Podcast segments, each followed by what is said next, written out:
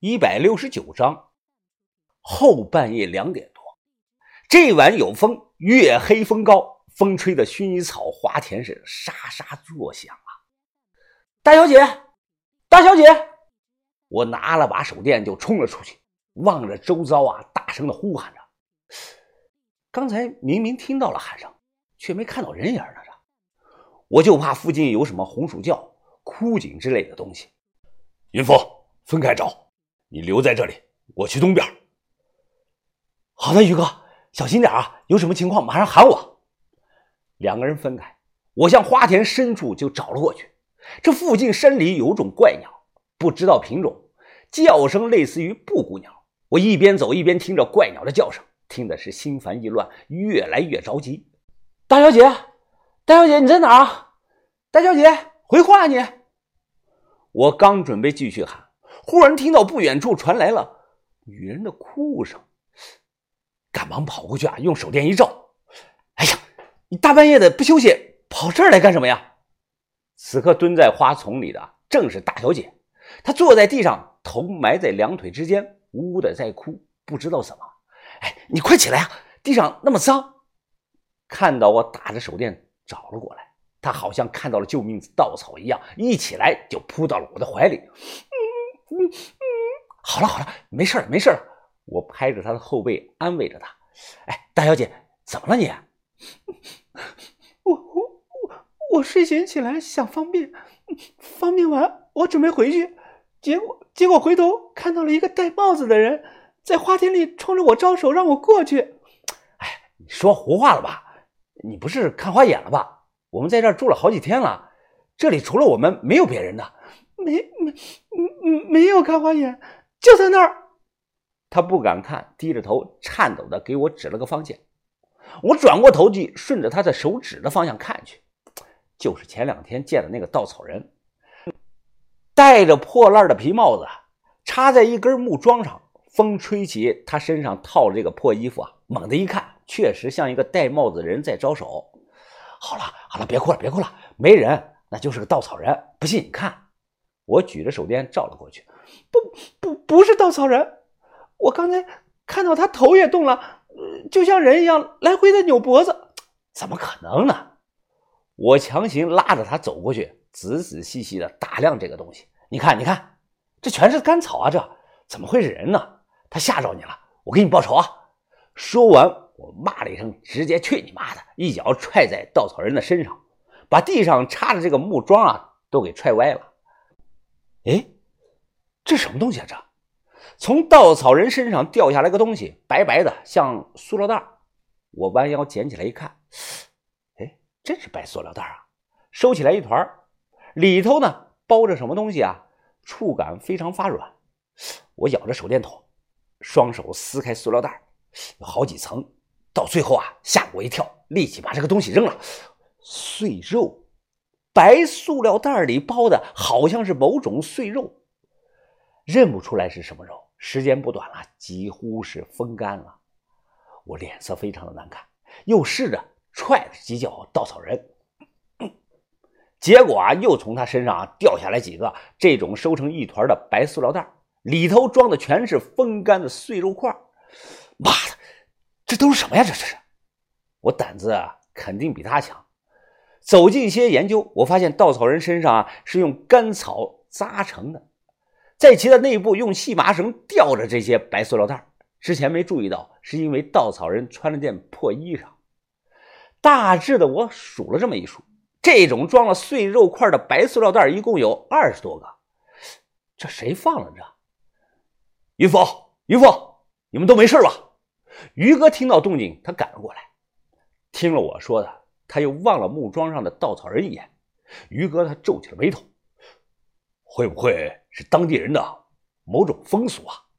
我之前见过一次，这里有些藏民啊会拿碎肉喂鸟的。我想了想，或许于哥猜的有道理。康定这里属于藏汉混合区，藏族人有种自己独特的丧葬方式，说不定啊，花田这里某处可能有个坟地。小姐受了惊吓，但好在没出什么意外，回去继续休息了。后来我又起来一次，趴在窗户上啊，打着手电朝外看，发现稻草人附近落了十几只的黑乌鸦。我睡不着，又跑出去看，看到一地的狼藉呀！乌鸦在啄食塑料袋中包着这个碎肉。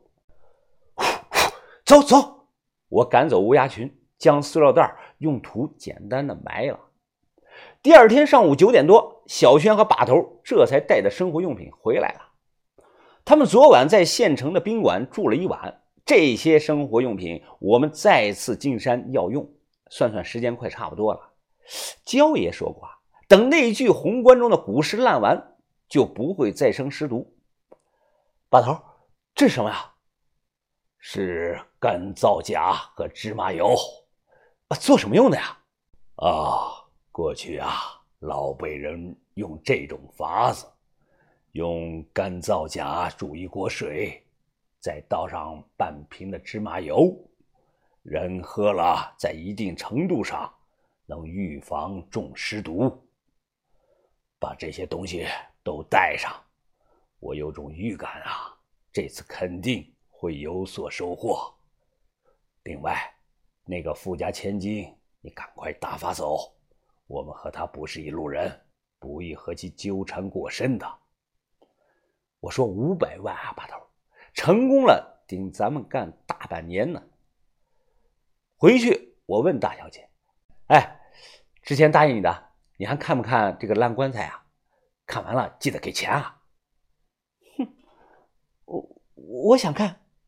他点了点头，我笑了，说：“那等着我的消息，我去看看哪里有。”骑上摩托车，我开始绕着山路跑。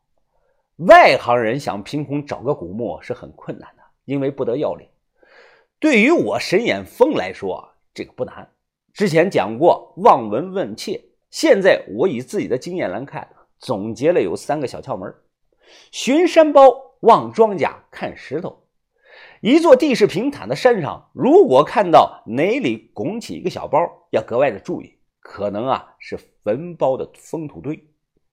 这里有两种情况。第一呢，如果土包上有树，并且长得格外好，大概率啊，它有古墓，因为地下是活土，活土能让树木长势更好。第二种情况啊，是土包上是光秃秃的，连根草它都不长，这个时候啊，要看周围有没有人种地了。如果没有地，没有树，全是草，那可能是遇到大墓了。土层中有高泥。有树根啊，它扎得非常深，会碰到高泥层，无法存活。所以附近啊，只长草，一棵树它也不长啊。